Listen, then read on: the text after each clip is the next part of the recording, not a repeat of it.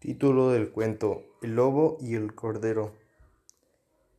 Autor del cuento Jean de La Fontaine.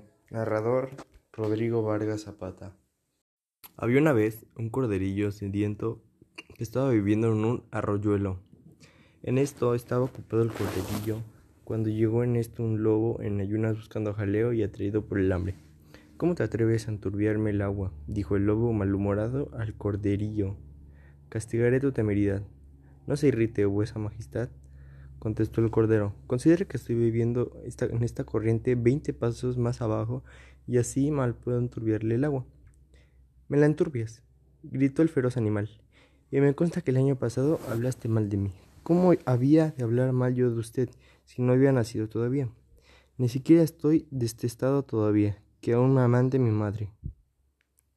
Si no eras tú, Sería tu hermano, dijo el lobo.